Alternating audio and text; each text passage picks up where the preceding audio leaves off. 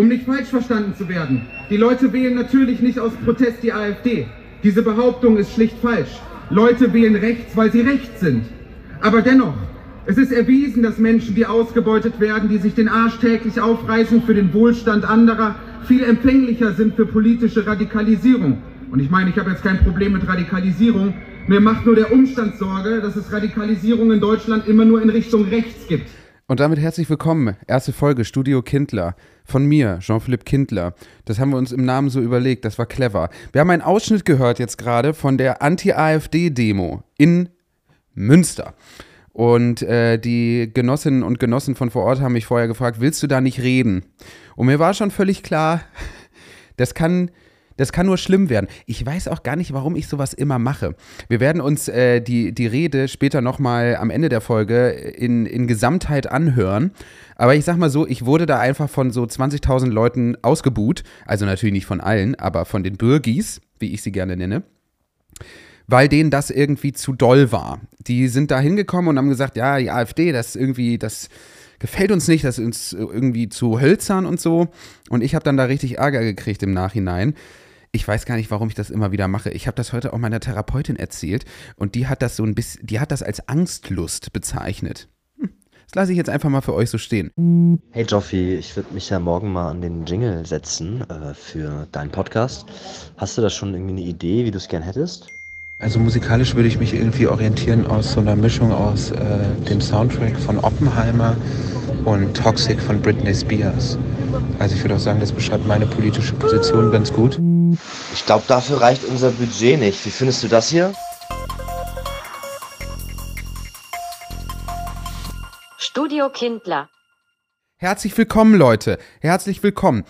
Äh, zur ersten Folge von Studio Kindler. Sie ist betitelt mit der Frage, welche Demokratie hilft gegen Faschismus? Das klingt erstmal ganz unbeholfen, aber das ist ganz genau so gemeint. Äh, ich habe natürlich darüber nachgedacht, als ich mir das so aufgeschrieben habe.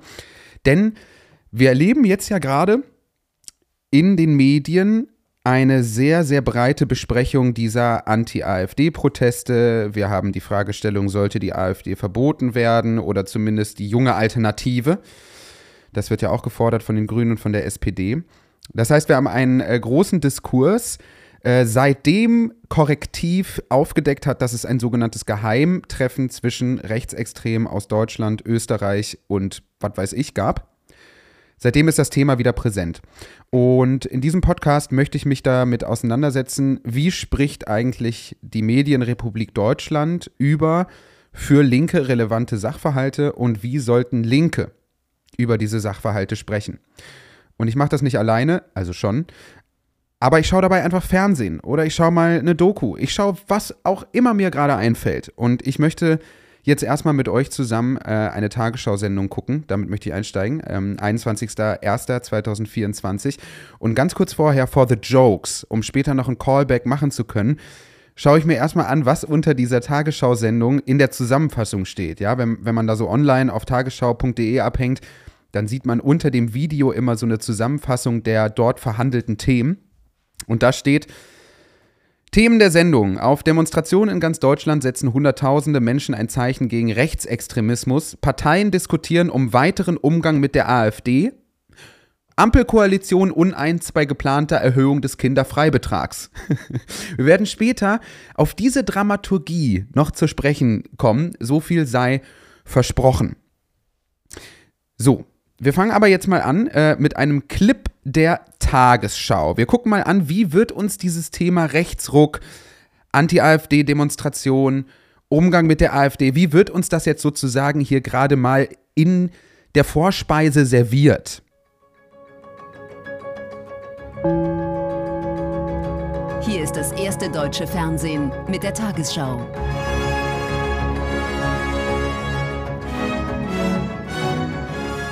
Das war übrigens ziemlich geil. Wir haben hier gerade das AfD-Logo gesehen und daneben haben wir einen mit ähm, Friedenstauben besetzten Kranz gesehen. Und in der Mitte haben wir zwei Rentner gesehen, die spazieren gehen. Ich weiß nicht, was das bedeuten soll, aber vielleicht erfahren wir ja gleich mehr. Heute im Studio Konstantin Schreiber. Guten Abend, meine Damen und Herren. Ich begrüße Sie zur Tagesschau. Das sind die Bilder dieses Wochenendes in Deutschland. Wie hier in Berlin haben Hunderttausende Menschen in allen Bundesländern ein Zeichen gesetzt gegen Rechtsextremismus und für die Demokratie. Er liebt's. Er liebt's. Ganz Deutschland liebt die Demokratie. Ähm, das ist so die, die Einführung in die Thematik. Ähm, und das ist so das, äh, der, der häufigste Satz in den, in den deutschen Leitmedien der letzten Tage, so dieses Ding von wegen, da haben jetzt Millionen von Leute oder Hunderttausende haben ein Zeichen gesetzt gegen die AfD und für die Demokratie. Mit dem üblichen Pathos vorgetragen, selbstverständlich. Und ich möchte mich in dieser heutigen Folge um die Frage kümmern, von welcher Demokratie ist denn da eigentlich die ganze Zeit die Rede? Und ist diese Form der Demokratie eigentlich aus linker Perspektive verteidigenswert? Um es mal ganz frech zu formulieren. Wir schauen aber erstmal weiter äh, in den zweiten Clip hier der Tagesschau, denn es wird von Clip zu Clip eigentlich, wenn man fähig ist zum Zynismus, witziger und geiler auch. Manuela aus München geht heute zum allerersten Mal demonstrieren. Gegen Rechtsextremismus und für Demokratie.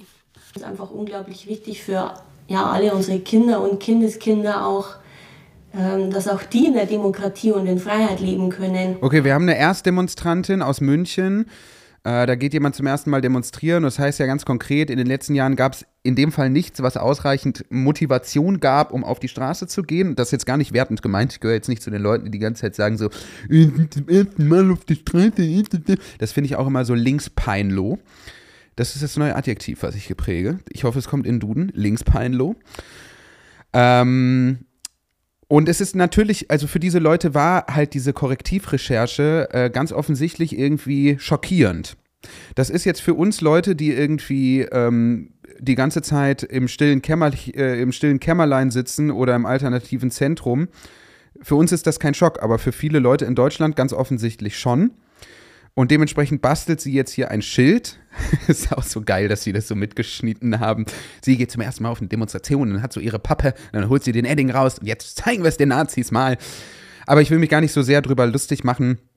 Ähm, denn am Ende ist es ja schon irgendwie ganz interessant, ne? dass es äh, jetzt viele Menschen gibt, die sagen, okay, jetzt reicht's auch mir. Ähm, das geht mir jetzt zu weit. Die AfD spricht jetzt über Deportation, so kann es ja wirklich nicht sein.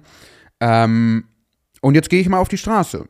So, und ich glaube, das ist so die allgemeine mainstreamige Stimmungslage in Deutschland. Man hat so gesagt, so, ja klar, also wir brauchen jetzt irgendwie eine Beschränkung der, der Migration etc. pp.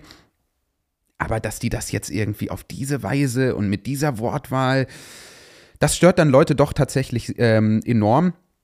Und weiter geht es jetzt hier äh, in dieser Sendung mit der Frage danach, da gab es dann halt so viel Uninteressantes, aus, also unter anderem Interview mit irgendeinem AfDler, das wollte ich jetzt nicht mitbringen. Ähm, aber es geht dann jetzt weiter mit der Frage, wie wird man denn jetzt eigentlich mit der AfD politisch umgehen? Ne? Denn das war ja die Frage, die sozusagen noch dazu kam. Sollte man die AfD jetzt verbieten? Es gab ja irgendwie eine stimmenreiche Petition auch zu dem Thema. Und wen fragt man natürlich, wie man mit der AfD am besten umzugehen hat? Natürlich Ministerpräsident Kretschmer von der CDU, der jetzt mal so gefragt wird, ob er denn auch der Meinung ist, dass man zumindest die junge Alternative, also die Kaderschmiede der AfD, verbieten sollte. Und Kretschmer sagt jetzt das Folgende. Wenn wir alle miteinander wollen, dass die Demokratie, dass der Rechtsstaat hier eine Chance hat, dann müssen wir dafür sorgen, dass im Erleben der Menschen unsere Rechtsstaatlichkeit, unsere Demokratie, unsere parlamentarische Demokratie die Probleme löst. Wir müssen den Nährboden für die Extremisten entziehen. Okay, also. es ist schon geil, wenn man sich als CDUler so hinstellt und sagt so, ja, nee, wir wollen jetzt die junge Alternative nicht verbieten, weil das bringt ja irgendwie nichts, wir müssen ja an den Nährboden ran. Und man denkt sich so, ja, okay, ja, von mir aus, dann machen wir halt den Nährboden und so. Und wir wissen ja aber, dass die CDU wie keine andere Partei für Prekarisierung und Armut steht. Wir wissen auch, dass Prekarisierung und Armut Teil dieses Nährbodens ist dann könnte man ja irgendwie mal die Frage stellen, auch als, als Gesprächspartner von der Tagesschau, was genau meinen Sie jetzt mit Nährboden und wie setzt er sich zusammen? Das würde mich generell mal interessieren, was halt eine Tagesschau-Redaktion und ein CDUler Ich glaube, ideologisch sind die nicht so weit voneinander entfernt, ehrlicherweise, was die mit Nährboden ganz konkret meinen. Weil das wird immer so gesagt, so, es ist immer so, ja, ist der Nährboden für die AfD, ne? Die Leute sind irgendwie unzufrieden, ja, keine Ahnung, Deutschland der Deutschen, ne? Scheiße, denen geht's irgendwie nicht gut, ne? Das ist irgendwie blöd. Und ja, also es gibt natürlich einen Nährboden für Faschismus, das ist ja völlig klar.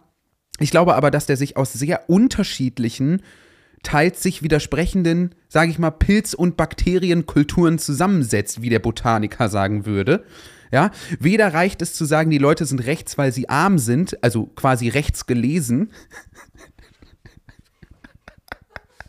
Entschuldigung. Leute, packt euer Handy wieder weg. Es ist alles gut. Bitte nicht canceln. Ich kann mich nicht schon wieder 23 Minuten lang im eigenen Podcast entschuldigen. Ich habe extra einen neuen Podcast dafür angefangen.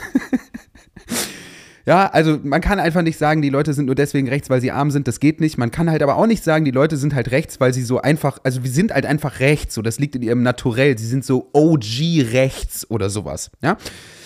Und bevor ich da halt aber meinen Senf so irgendwie richtig dazugebe, und so selbst einen Überblick versuche, wie sich dieser Nährboden zusammensetzt und wie sehr sich diese Faktoren teilweise auch widersprechen, möchte ich ganz gerne noch mal ganz kurz in diese Tagesschau-Sendung reinschauen, denn jetzt wird es wirklich extrem funny. Wir sehen jetzt erstmal ähm, eine ja, so ein Abbinder von der Korrespondentin, die jetzt irgendwie die bisherige Sendung nochmal so zusammenfasst. Die Menschen demonstrieren gegen Rechtsextremismus, die Politik solidarisiert sich. Die Frage.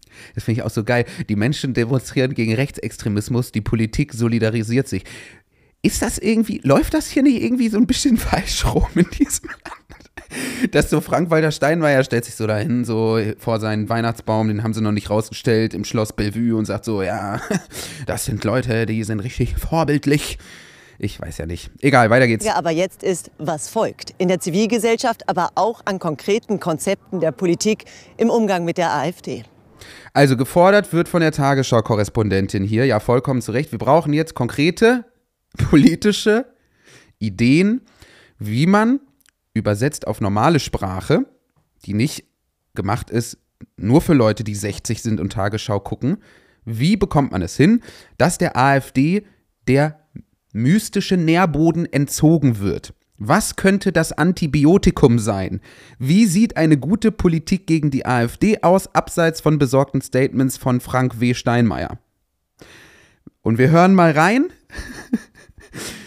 welches Thema die Tagesschau ohne jeden Zusammenhang zum Rechtsruck jetzt als nächstes, ohne das irgendwie zusammenhängt, wiederzugeben, schaltet. Die Ampelkoalition ist sich nicht einig über Steuerpläne für Eltern.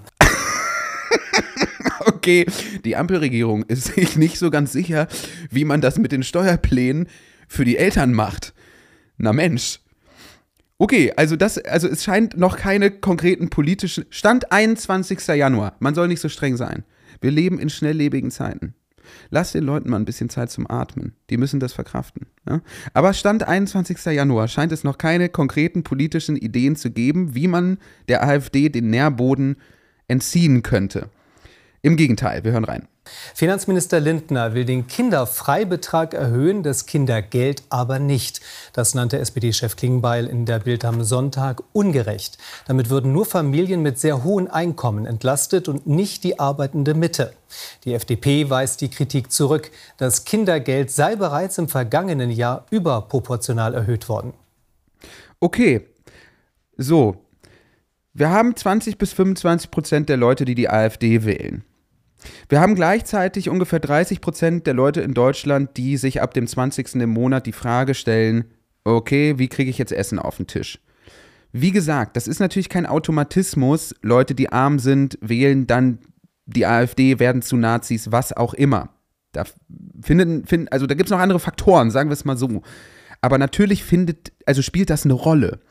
So, und Christian Lindner macht jetzt ja das folgende. Nachdem Hubertus Heil mit seinem Vorstoß bereits die revolutionäre, so wurde es uns verkauft, Idee des Bürgergeldes zerschossen hat, indem er tatsächlich Sanktionen eingeführt hat, die teils noch schärfer sind als bei Hartz IV, haben wir jetzt Christian Lindner, der hingeht und sagt so, Ja, diese Kindergrundsicherung sollte eigentlich, so war sie angekündigt, Kinderarmut faktisch beenden.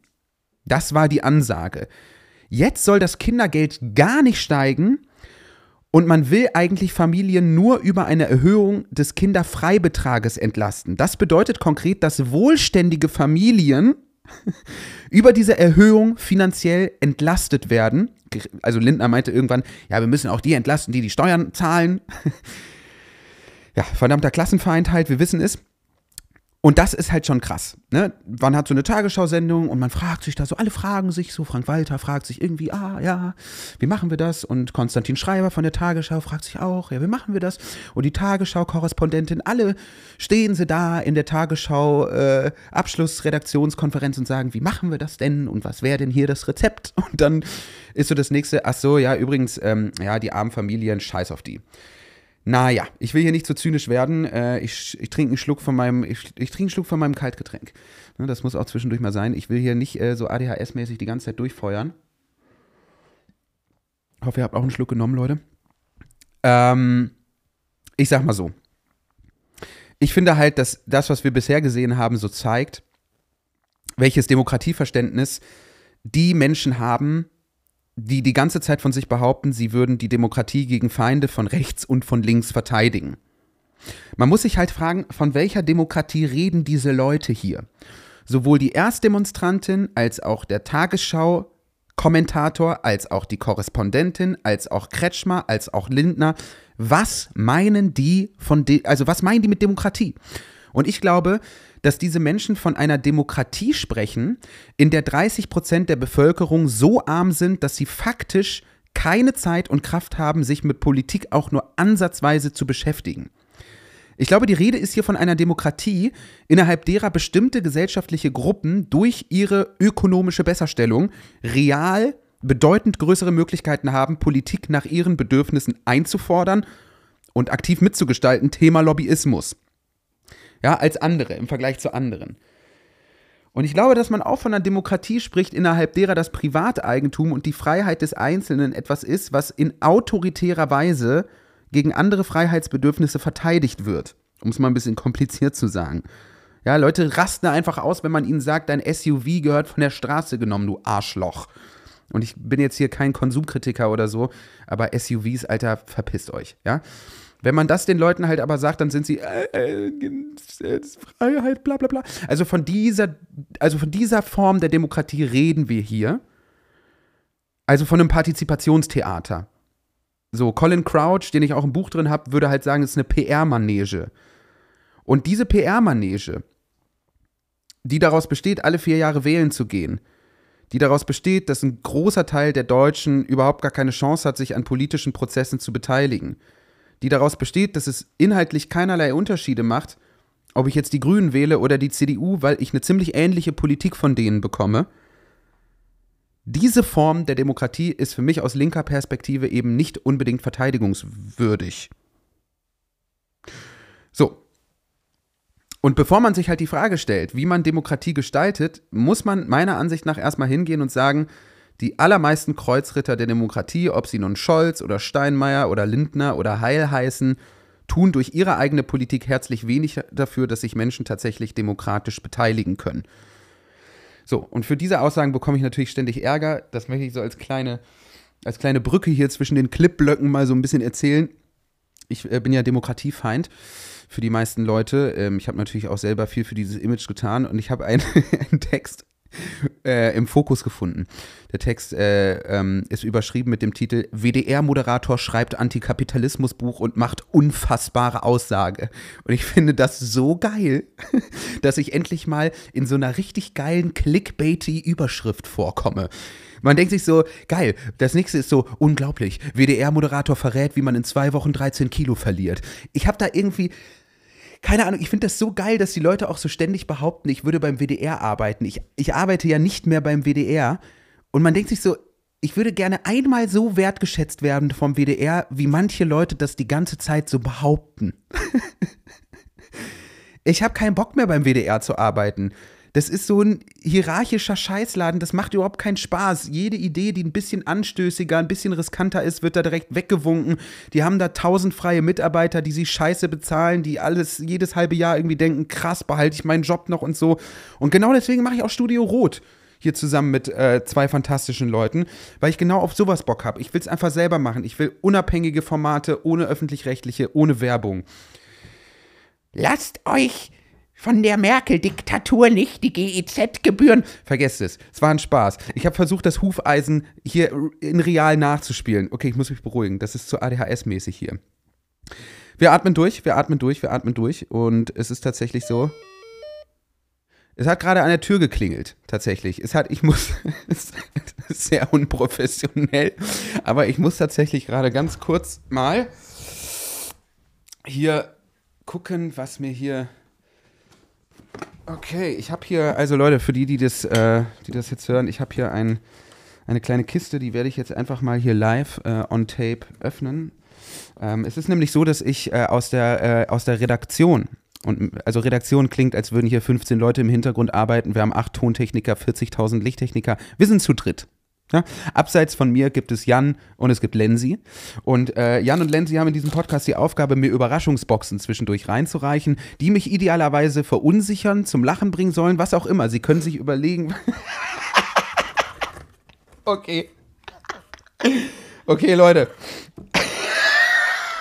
Okay, also in dieser Überraschungsbox befinden sich ein Teller und auf diesem Teller ist ich halte sie mal in die Kamera, ähm, sind Würste. Wie nennt man das? Sind das Bockwürste? Sind das Wiener Würste?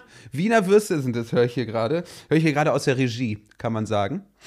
Ähm, und es ist Senf aufgetragen, es ist Sauerkraut und äh, ich kriege ein leckeres Bier hier reingebracht. Ähm, auf diesem Bier befinden sich zwei Sticker, keine Liebe für Freier und äh, Friedrich Merz, CDU. Also ist nicht schlecht, muss man ehrlicherweise sagen. Es bringt mich auch völlig aus dem Konzept. Also die Idee ist komplett aufgegangen. Ja, ja, der Zettel ist, hier ist auch noch ein Zettel drin. Ich tu mal den Teller, ich finde das auch wirklich krass eklig. Also so diese Wiener Würstchen einfach so rough. Ähm, da stehe ich gar nicht drauf. Ja, klar habe ich Hunger, aber nicht auf sowas. Ich möchte gern richtiges Essen, ey. Das Gefühl, wenn ich das Gericht jetzt esse, dann äh, mache ich die Werteunion mit auf. Wie schmeckt dir die deutsche Leitkultur? Ist die Frage, die mit dieser ähm, Überraschungsbox äh, hier reingekommen ist. Und ich habe es ja gerade schon äh, quasi beantwortet. Sehr schlecht, tatsächlich. Sehr, sehr schlecht. Wobei ich auch sagen muss, nichts fuckt mich also viel mehr ab. Ich mache mir jetzt ein Bier auf, jetzt wird eskaliert, scheiß drauf.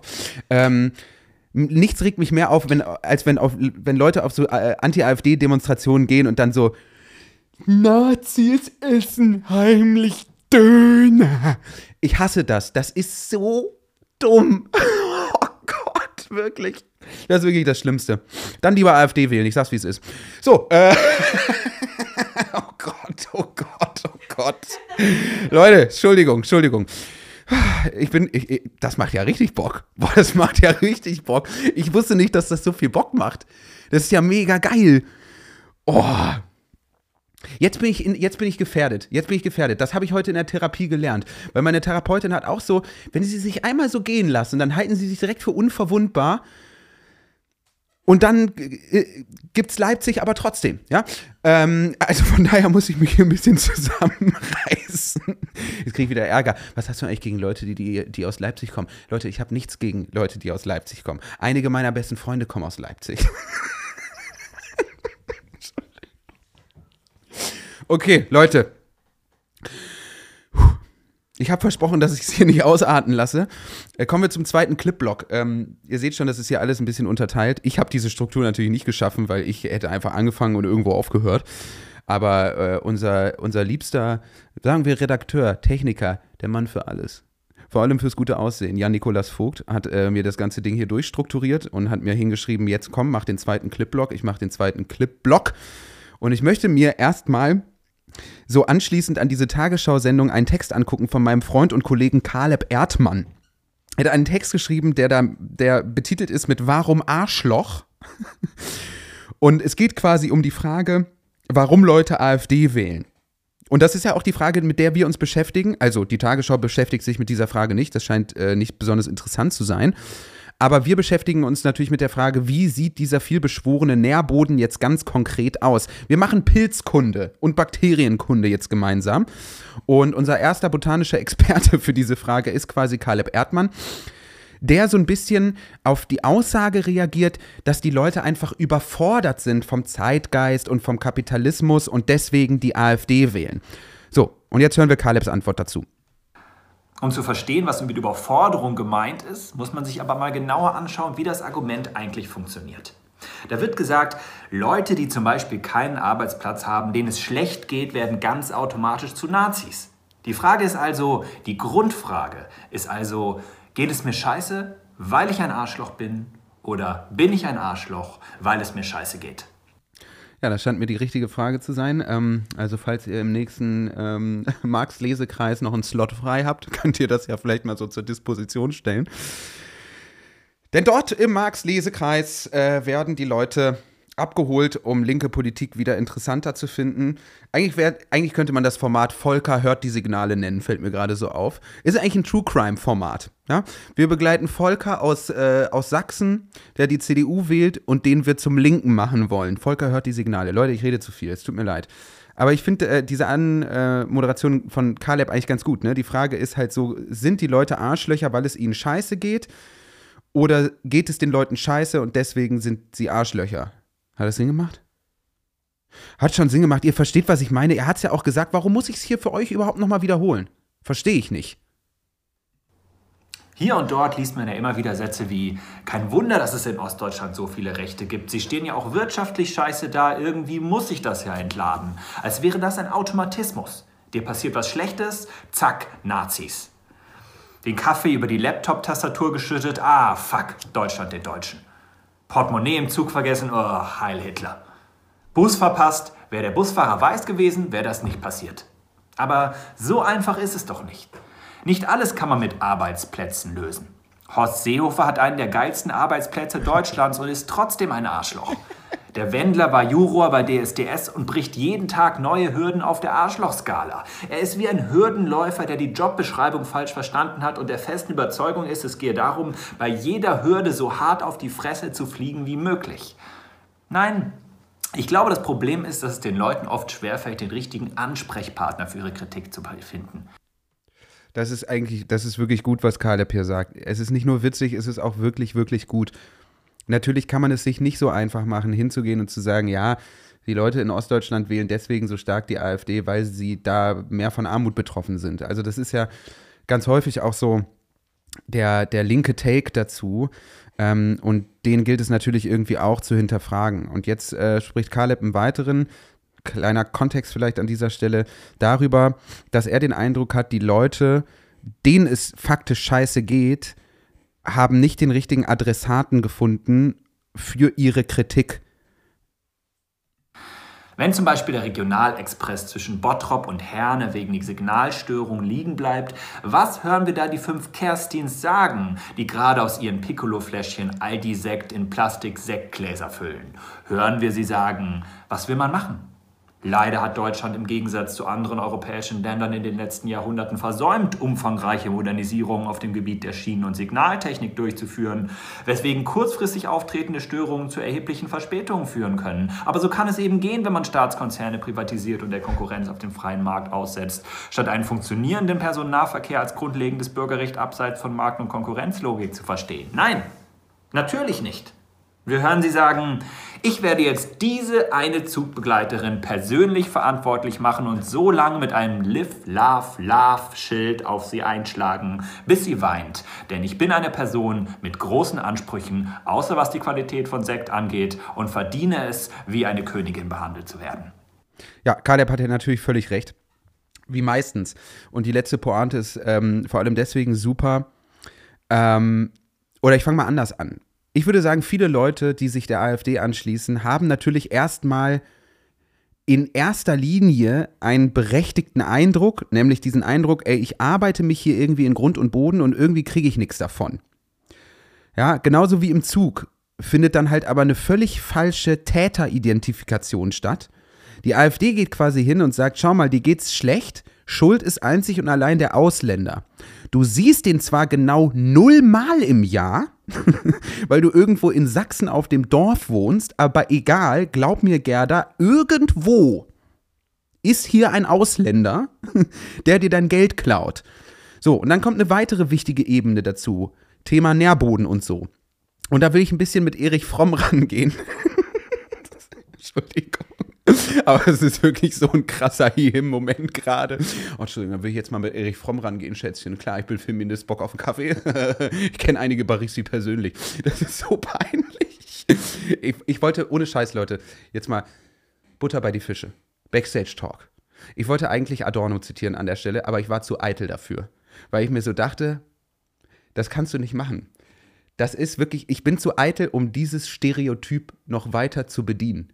Ich will nicht dieser komische junge linke Hi-Him sein mit massivem Amphetaminproblem, der bei jeder sich gebenden Gelegenheit Adorno zitiert. Und deswegen habe ich mir gedacht, ich nehme den Erich. Ich nehme den Erich. Denn er hat ein Buch geschrieben, Die menschliche Seele, und schreibt da folgendes. Ich verspreche, es ist interessant. Es ist nicht einfach nur Name-Dropping und so. Er schreibt, zur vollen Befriedigung bedarf jedoch der narzisstische Rassismus einer Gruppe einer gewissen, aufpassen, Bestätigung durch die Realität.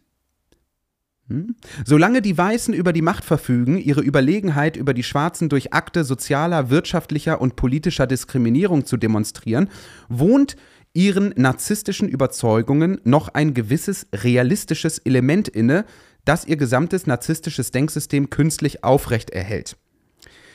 So, was es also braucht, um das mal in einfache Sprache zu übersetzen, damit die rassistische Psychose aufrechterhalten werden kann. Ich benutze hier das Wort Psychose übrigens ganz bewusst und nicht einfach ähm, unbedarft.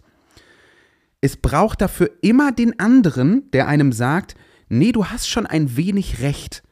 Und ich finde, da sind wir beim Kern der Problematik angekommen und da passt das Wort Rechtsruck sehr, sehr gut rein.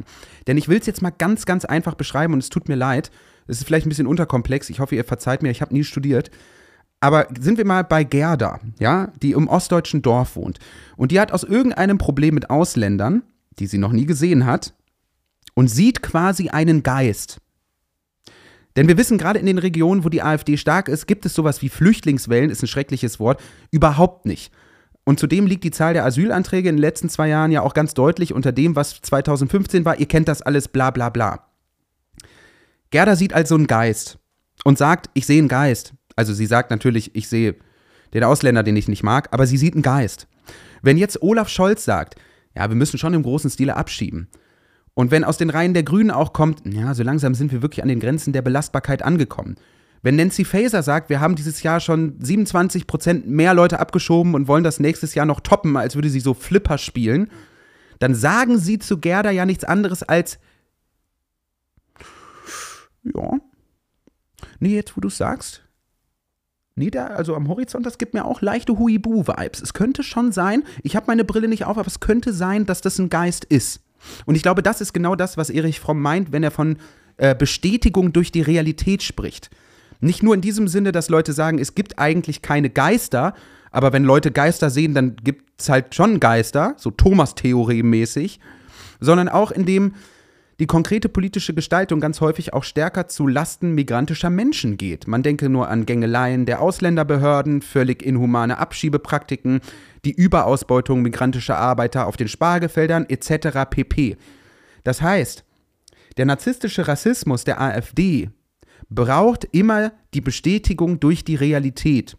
Und die Realität wird eben von Akteuren der Ampelregierung konstruiert von Akteuren der CDU konstruiert und genau diesen Realitätsbezug, den braucht es. Und das meine ich beispielsweise mit Rechtsruck. Und genau das muss man in aller Schärfe auch kritisieren. Liebe Leute, wir von Studio Rot sind ein unabhängiges ähm, Produktionskollektiv aus Hamburg und wir versuchen durch gute linke mediale Formate ähm, ein wenig Haltung unter die Leute zu bringen. Wir wollen nicht mit öffentlich-rechtlichen zusammenarbeiten. Wir wollen keine Werbung machen. Wir wollen das auf die Leinwand bringen, was anstößt, in eure Kopfhörer bringen, was vielleicht ein bisschen aneckt. Dafür setzen wir uns ein. Wir würden uns freuen, wenn ihr uns auf Instagram folgt und ein bisschen am Ball bleibt. So, und all das, was ich gerade eben, bevor ich hier die Werbung eingesprochen habe, gesagt habe, nämlich, dass natürlich die Ampel, dass natürlich die CDU, dass die Lindners, die Hubertus Heils, dass die alle in Verantwortung zu nehmen sind, dass die Teil dieser Problematik sind.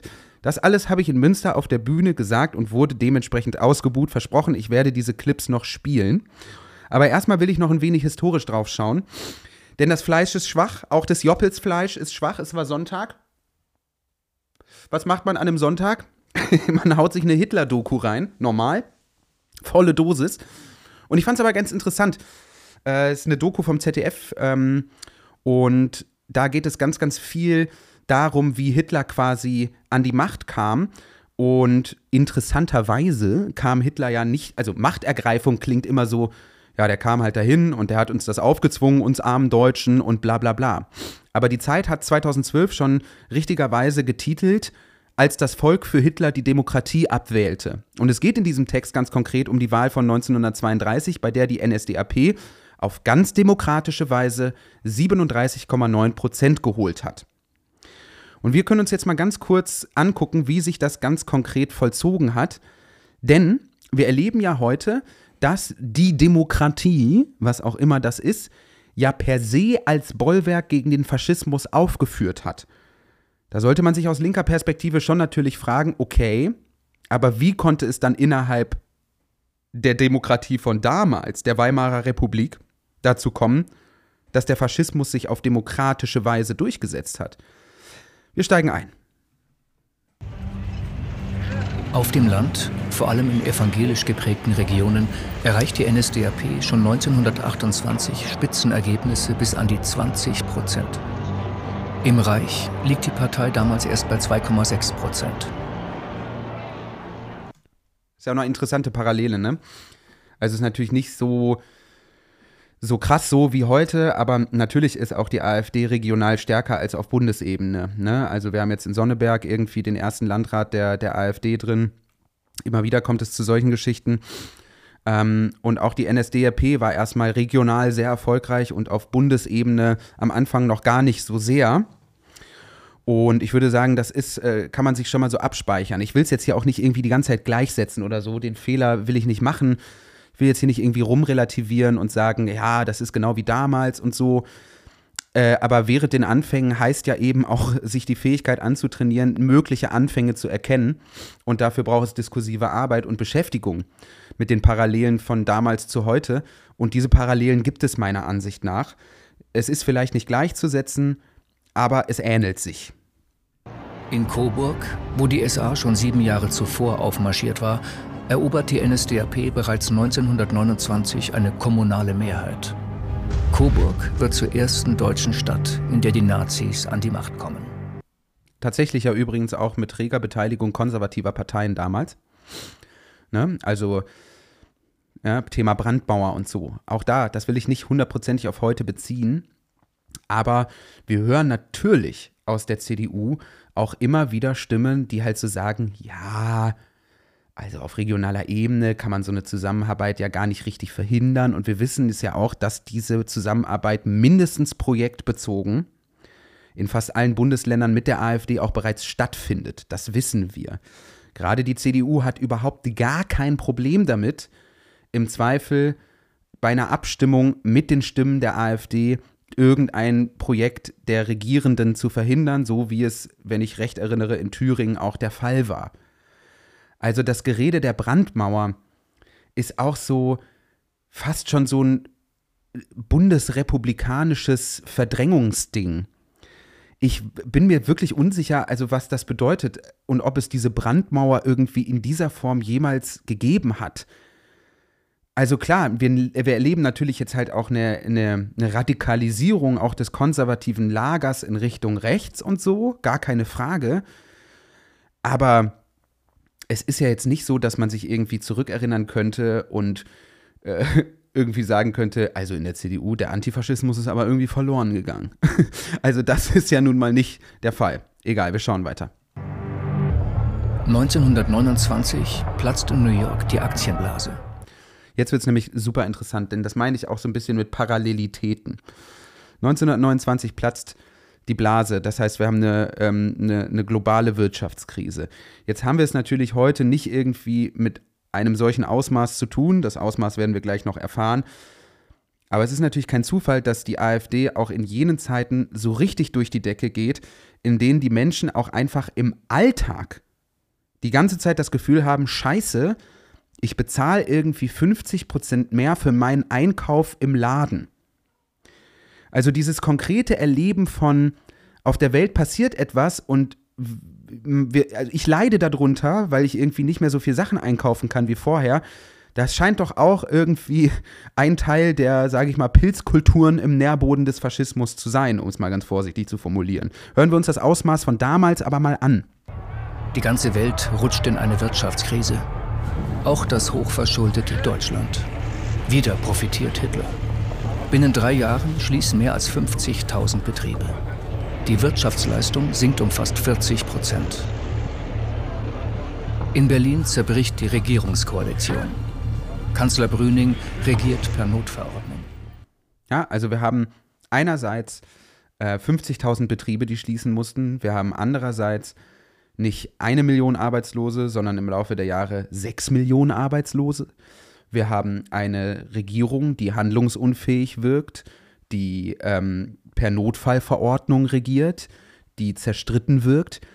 Und ja, in all diesen Teilbereichen gesellschaftlicher Destabilisierung oder politischer Destabilisierung gibt es Parallelen zur Gegenwart.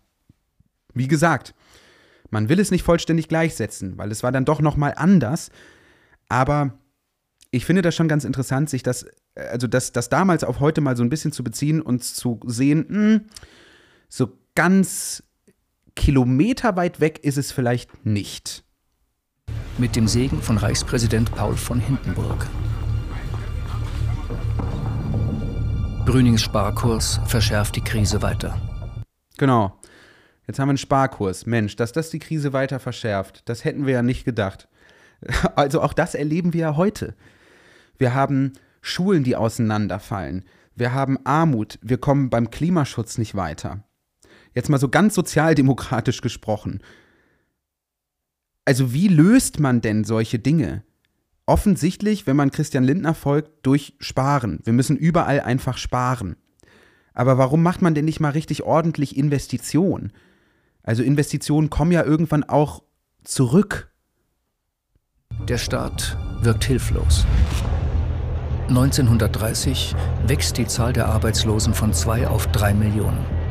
Zwei Jahre später werden es fast doppelt so viele sein.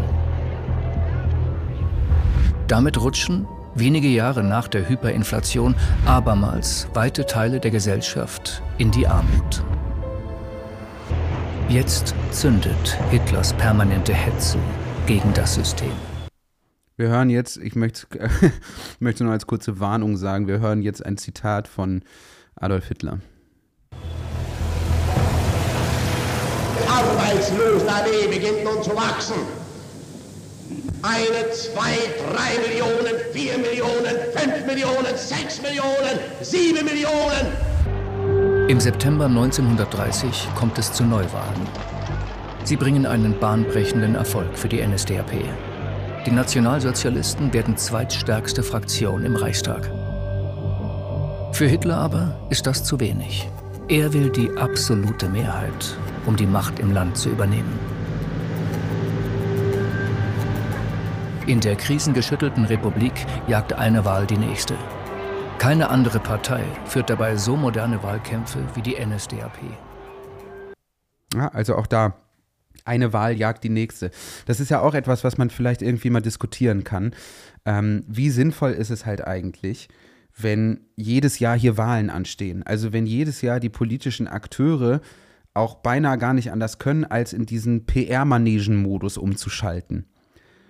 Also, dass dann natürlich halt irgendwie die Hürde relativ hoch ist, langfristige politische Projekte an den Start zu bringen und die auch durchzuziehen, denen auch Zeit zu geben, es macht ja auch Sinn. Also, wenn du jedes Jahr deine Wählergruppe wieder mit irgendwelchen Wahlkampfgeschenken versorgen musst, naja, da, also das ist Teil meines, meiner allgemeinen Skepsis gegenüber dem Parlamentarismus, aber das würde jetzt hier an dieser Stelle zu weit führen. Ähm, außerdem habe ich keine Lust auf noch einen Bildartikel, ehrlicherweise. So, das war äh, jetzt kurz dieser Ausschnitt ähm, aus der ZDF-Doku, äh, den ich mir angeschaut habe. Und es ist tatsächlich, ich kann es gar nicht glauben, aber ich glaube, ich kriege tatsächlich vielleicht sogar noch eine kleine Überraschungsbox hier reingetragen. Ist es so? Ja, es gibt noch eine Überraschungsbox. Box ist vielleicht übertrieben. Es ist ein Brief. Also eben hat das ja ganz gut funktioniert. Das hat mich wirklich sehr aus dem Konzept gebracht. Ich habe einen Umschlag, auf dem steht wieder keine Liebe für Freier. Ähm, ich weiß nicht, was äh, die Redaktion gegen den Vornamen Freier hat. Ähm, das war der schlechteste Witz, den ich je gemacht habe, tatsächlich. Überraschenderweise ist ja in der ersten Folge von Studio Kindler. Es wäre schön, wenn ihr das sehen könntet. Sowohl Lenzi als auch Jan lachen sich hier ins Fäustchen. Und dann habe ich noch einen Sticker von Karl Marx, äh, Kettenbehangen und mit äh, Gucci-Hut ähm, auf der Frisur. Piu Piu steht da drauf, es ist 13.12 Uhr. es ist so geil, dass wir diesen Podcast behaupten, wir machen auf gar, keinen was, auf gar keinen Fall was mit öffentlich-rechtlichen, als ob die jemals was mit uns machen würden. Bei der Scheiße, die wir hier gemeinsam abziehen. Es ist so total so, also sorry, aber wir brauchen die öffentlich-rechtlichen nicht. Und alle sind so, niemand hat euch gefragt. Es gab keinerlei Angebote. Es wird niemals welche geben. Scheiß Kommunist. Ich habe einen Zettel bekommen. Wenn nächsten Sonntag Bundestagswahl wäre, was würdest du tun? Ich finde es richtig geil, dass hier nicht steht, wen würdest du wählen, sondern was würdest du tun? Leute, ich sag's wie es ist, es würde mir extrem schwer fallen. Also am Ende des Tages würde ich vielleicht irgendwie ungültig wählen, auch wenn ich jetzt wahrscheinlich dann wieder Ärger kriege von der Community. Ich habe es immer so gemacht, dass ich halt das geringste Übel gewählt habe. Das war immer die Linkspartei. Vielleicht würde ich es auch so machen. Ich möchte äh, ein, also jetzt, jetzt kommt's, also Leute. Wir gucken jetzt in diese Rede rein und das Ding ist, für mich war es ja so, ich stand da oben auf der Bühne und dachte wirklich so, fuck, ich werde jetzt hier ausgebuht und egal wie tough man irgendwie so wirkt, vielleicht nach außen, aber dir geht der Arsch halt sowas von auf Grundeis, wenn du das Gefühl hast, okay, 20.000 Leute, wer ist jetzt hier noch für mich, wer ist gegen mich? Jetzt wird es hier gerade ein bisschen ungemütlich. Und in diese Rede gucken wir rein. Das Geile ist, ich habe sie selber auch noch nicht gesehen. Ich kenne den Ausschnitt, den wir am Anfang gespielt haben. Ansonsten habe ich mir das nicht angeguckt. Das wird für mich auch belastend. wird aktuell stärker denn je vor der Rückkehr des Faschismus gewarnt. Und hier wird in der Betrachtung dessen, was in Deutschland passiert, der erste Fehler gemacht. Der Faschismus war niemals weg. Vielleicht konnte er sich manchmal verstecken, aber immer wieder trat er als Schimmel aus den Spalten und Rissen der Gesellschaft, ermordete Menschen in Rostock und Hanau, in Halle und an vielen anderen Orten. Nun, aber ist die Situation heute trotzdem anders. Wenn ein sozialdemokratischer Kanzler im Spiegel Massenabschiebungen fordert, wenn ein rechtsradikaler CDU-Chef Migranten als kleine Paschas bezeichnet, ja, wenn selbst die Grünen und die FDP geschlossen einen migrationskritischen Kurs einschlagen. Wozu soll der Faschismus sich. Das war für mich auf der Bühne so krass. Die Leute haben irgendwann angefangen zu buhen und ich war die ganze Zeit so: Liebt ihr mich oder hasst ihr mich? Ich war direkt wieder Kind. oh Gott. Oh Gott. Oh, Leute. Daddy Issues, es ist so langweilig. Noch verstecken. Und es ist so langweilig. Egal. Vor allem, vor wem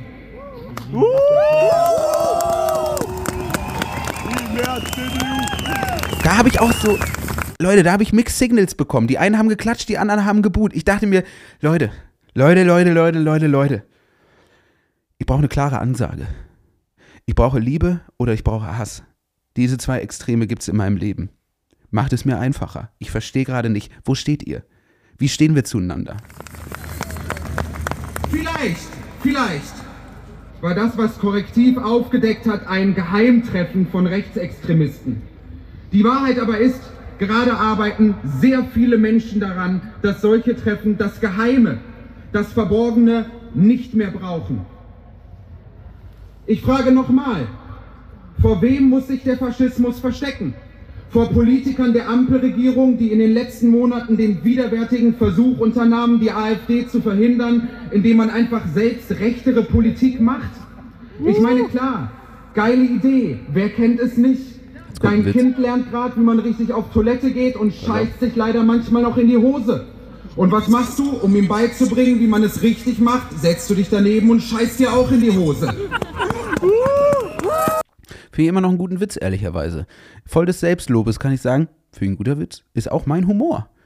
Caleb Erdmann hatte ja tatsächlich mal, ähm, das hat er mir auch fürs Programm überlassen, den habe ich eben gespielt. Caleb hat auch mal so gesagt, so, das ist halt wie, wenn man irgendwie im Regionalexpress sitzt und man weiß so, ich werde auf den Junggesellenabschied treffen und anstatt, dass man versucht, sich dem zu entziehen oder den zu verhindern, nimmt man sich einfach so eine Notfallflasche Korn mit und ein Mettbrötchen und sobald die sich in den Vierer neben einen sitzen, haut man sich einfach beides rein und mischt sich so unters Volk. Und er hat dann diesen geilen Satz immer gehabt, so, if you can't stop the Junggesellinnenabschied, become the Junggesellinnenabschied. und das scheint mir irgendwie auch die Taktik äh, der Parteienlandschaft in Deutschland zu sein, wenn es um die Bekämpfung der AfD geht, ehrlicherweise. Bis hierhin geht's ja alles noch, ja. Ihr habt die Reaktion gehört, es geht noch.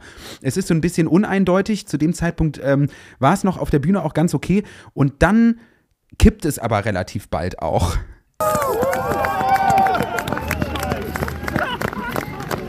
Wenn rechte Politik wieder okay ist, warum nicht das Original wählen?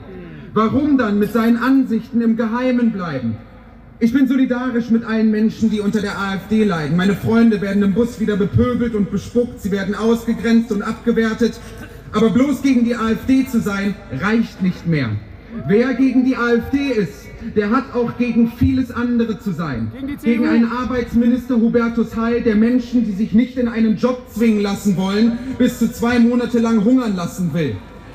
Gegen einen Christian Lindner, der öffentlich die Lüge verbreitet, man würde die Kindergrundsicherung größtenteils an Familien ausbezahlen, die Migrationshintergrund haben.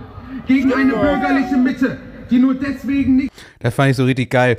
Also lieben Dank nochmal an diesen ehrenhaften Genossen, der dieses Video gemacht hat. Lieben Dank auch übrigens an die ganze antifaschistische Crew in Münster, dass sie mir da auch so krass den Rücken gestärkt haben danach. Ich war da schon ein bisschen aufgelöst und verängstigt, als ich von der Bühne kam, um ganz ehrlich zu sprechen. Aber das war so richtig geil. Ich weiß nicht, ob man das jetzt so auf der Aufnahme ganz gut hören kann, aber ich sage irgendwie so, ja, Lindner und Kindergrundsicherung, bla bla bla und die, die Boomer buhen und er, der das Video sagt so, hat er doch recht. Da hat er doch recht. Das erinnert mich so an meinen Anwalt in dieser ganzen, äh, dieser ganzen, ich werde angezeigt wegen, ähm, was weiß ich, Volksverhetzung und so, der, der auch irgendwie am Telefon zu mir meinte, wüsste ich jetzt nicht, warum man für die Wahrheit hier verurteilt werden sollte. Ehre. Verabschiedungen sind, weil uns Deutschen sonst hier die billigen Arbeitskräfte fehlen. Und wir müssen uns noch ehrlicher machen. Wen die aktuellen Geschehnisse wirklich stören, muss gegen eine Linke sein, die sich in arroganter Weise ausschließlich um sich selber dreht. Warum werden Protestbewegungen nie von links unterwandert? Die Antwort lautet, weil Linke in Deutschland damit beschäftigt sich, sind, sich in Grabenkämpfen gegenseitig an die Gurgel zu gehen. Niemand bekämpft Linke härter als andere Linke, weil es nicht mehr darum geht, das Gemeinsame zu finden, den linken Kompromiss, sondern nur um die Selbstdarstellung. Schaut her, ich bin einer der Guten, weil Linke keine Politik mehr für die Arbeitenden machen, sondern für diejenigen, die im Judith Butler Seminar neben ihnen sitzen. Hier stehen wir nun zu Tausenden und haben die letzten Jahre kaum etwas anderes gemacht, als uns darüber zu beklagen, dass, das, dass die restliche Bevölkerung sich weigert, unser politisches Vokabular auswendig zu lernen. Da wurde jetzt, da, da wurde richtig viel geboot und da frage ich mich ja bis heute, wer war da jetzt sauer auf mich? Das sind so Sachen, die mich da privat beschäftigen. Ich denke mir immer, es ist schon okay, dass ihr sauer seid, aber ich will wissen, warum. Also fanden die Leute das jetzt irgendwie blöd, dass ich einen Witz darüber gemacht habe, dass Linke halt irgendwie im Uniseminar sitzen und halt so ihren sprachpolitischen Film schieben, aber halt am Ende halt überhaupt nicht mehr die erreichen, für die es sich einzusetzen gilt, nämlich die prekarisierten, marginalisierten und man ist so ganz selbstbeweihräuchernd, sitzt man im Judith Butler Seminar und sagt so, ah ja, wir wissen ja alle, wie man sich korrekt ausdrückt und bla bla bla und das muss ja reichen und wir sind die Guten und das fordern wir einfach von den anderen ein. Ich will ja auch gar nicht da so anti-wokistisch irgendwie sein, ähm, das finde ich auch ganz schlimm. Das ist ja so dieses Wagenknecht-Ding, das hasse ich auch krass, so dieses Kulturkampfgeraune von so Wagenknecht und anderen Leuten und so. Ähm, aber natürlich ist es halt schon so, dass ich der Meinung bin, dass es halt innerhalb linker Gruppierungen oder halt innerhalb der politischen Linken in Deutschland, wenn man das überhaupt so vereinheitlichen sagen kann, schon einen Hang zur Arroganz gibt. Ne? Also, dass man halt einfach so sagt, so, das, was wir machen, ist gar keine politische Position mehr, sondern das ist quasi ein moralisches Gebot. Und wer sich an diesem moralischen Gebot nicht orientiert, den bekämpfen wir dann auch als Teil des Problems. So die Formulierung. Und das halte ich für fatal und vermessen. Das habe ich deutlich gemacht. Vielleicht waren auch Linke sauer. Ach, meine Leute, ey. Ich bin an einem Punkt in, in, in, in dem, was sich Karriere nennt, angekommen, wo ich nicht mehr weiß, wer sauer auf mich ist und welche politische Gesinnung die, die Saueren haben. Leute, klärt es für mich auf. Aber klar, wenn noch dem letzten Hartz-IV-Empfänger aus Neukölln die Welt erklärt wird, dann holen wir die Leute wieder ab. Um nicht falsch verstanden zu werden. Die Leute wählen natürlich nicht aus Protest die AfD. Diese Behauptung ist schlicht falsch. Leute wählen rechts, weil sie rechts sind. Aber dennoch, es ist erwiesen, dass Menschen, die ausgebeutet werden, die sich den Arsch täglich aufreißen für den Wohlstand anderer, viel empfänglicher sind für politische Radikalisierung. Und ich meine, ich habe jetzt kein Problem mit Radikalisierung. Mir macht nur der Umstand Sorge, dass es Radikalisierung in Deutschland immer nur in Richtung rechts gibt. Da ist die Stimmung dann völlig gekippt. Also als ich wirklich in infamer Weise gesagt habe, naja, Radikalisierung ist nicht das Problem, nur die Richtung gefällt mir irgendwie nicht.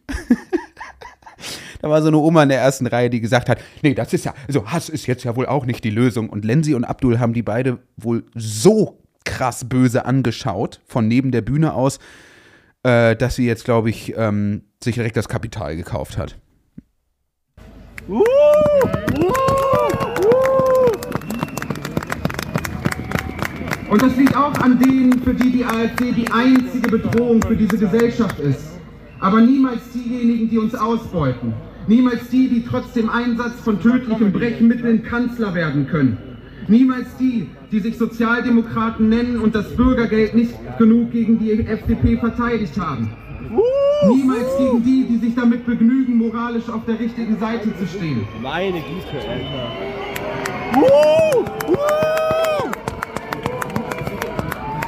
Das Ziel muss das folgende sein. Der Faschismus muss sich nicht nur. da gibt's die, das, das war wirklich, uh, da irgendwie den Mut zu haben, weiterzusprechen, wenn Leute irgendwie in den ersten Reihen so aufhören, auf. Es war ein bisschen witzig, das waren so grüne Opis. Die standen da irgendwie mit ihrer kleinen grünen Flagge und so und waren dann so, aufhören, aufhören. Ich will gar nicht auf cool tun, Leute. Das war für mich auf der Bühne eine sehr schwierige Situation. Ich habe damit gerechnet, da auf, Wider, auf Widerspruch zu treffen ich wusste, da kommen größtenteils irgendwie Leute hin, die sagen, äh, wir sind gegen die AfD und äh, wenn man irgendwie dann auch sie in diese Kritik mit einbezieht oder auch andere Parteien, die sozusagen als, als demokratisch, äh, bürgerlich irgendwie gelten, dann, dann wird es schnell mal ungemütlich und so. Das war eine sehr, sehr schwierige Situation für mich. Ich war danach auch einigermaßen zittrig. Ich musste ja auch noch durch die ganze Masse an Menschen durch, weil ich danach noch eine Show hatte in Münster, die ich extra nach hinten verschoben habe, um dort sprechen zu können. Ähm, also das war sehr, sehr herausfordernd. Ich hatte Gott sei Dank ganz guten Personenschutz, äh, mit dem ich mich einigermaßen sicher gefühlt habe. Und die Show danach in Münster war auch ganz fantastisch, weil alle kamen angepisst, die ganzen Atzen kamen angepisst von dieser Demo und waren so, was war das denn jetzt schon wieder hier? Und dann wurde es, dann wurde nur noch eskaliert irgendwie in Münster. Das hat riesengroßen Spaß gemacht. Nochmal herzlichen Dank an die Leute, die da waren. Ähm, aber das war, das war richtig, richtig herausfordernd. So, den letzten Teil hören wir uns jetzt noch an. Verstecken müssen, er muss beseitigt werden. Faschisten gehören so lange gejagt, bis sie weg sind. das war auch krass. Faschisten gehören so lange gejagt, bis sie weg sind. Und die ganzen Opis drehen sich um.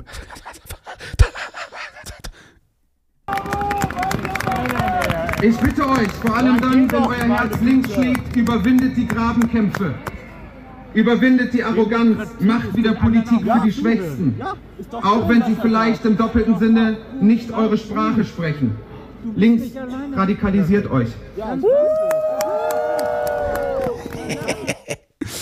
Ja, ja, so war es, Leute, so war es. Links radikalisiert euch. Das ist natürlich. Mann, ey, ich bringe mich da aber auch immer in Situationen, meine Herren. Ja. Wir haben eine Rubrik hier im Podcast, äh, mit der wir immer enden wollen, die heißt Deckel drauf. Deckel drauf. Und es geht darum, das Ganze irgendwie zusammenzubinden. Und ich habe mir was überlegt. Wenn man sich da irgendwie fragt, okay, wir haben jetzt besprochen, der Nährboden für Faschismus besteht aus unterschiedlichen Sachen. Klar, Prekarisierung, auch die Unfähigkeit der Leute, ihre Misere oder die Kritik, die sie haben, an die richtige Adresse zu schicken, den richtigen, also den Täter zu erkennen. Dann haben wir irgendwie natürlich auch eine schwache Linke. Wir haben eine ausgehöhlte Demokratie. Wir haben Kreuzritter der Demokratie, die behaupten, demokratisch zu sein, aber selber sehr wenig dafür tun, echte Partizipation zu schaffen. Wenn wir all das zusammennehmen, dann könnte man aus linker Perspektive, wenn man nicht klingen will wie ein völlig durchgeknallter Marxist, und ja, ich rede von mir, könnte man vielleicht auch taktisch clever hingehen und sagen, Leute, ihr wollt Demokratie, dann müsst ihr auch sozialistische Politik wollen. Denn nur wenn die Menschen grundsätzlich einigermaßen gleichgestellt sind in der Gesellschaft, könnte Partizipation theoretisch, doppeltes Ausrufezeichen, funktionieren. Und ich glaube, es wäre clever aus linker Perspektive, den Versuch zu unternehmen, jenen Verteidigern der Demokratie einmal nachzuweisen, dass sie sich in Wahrheit einen Scheiß dafür interessieren, Menschen wirklich an politischen Prozessen zu beteiligen. Und andererseits, und damit möchte ich enden, vielen Dank fürs Zuhören, muss man den Mut haben zu sagen, wer Demokratie will, hat Sozialist zu sein. Herzlichen Dank fürs Zuhören. Das war Studio Kindler. Redaktion hatten Jan-Nikolas Vogt, meine Wenigkeit und Lenzi Schmidt. Macht's gut.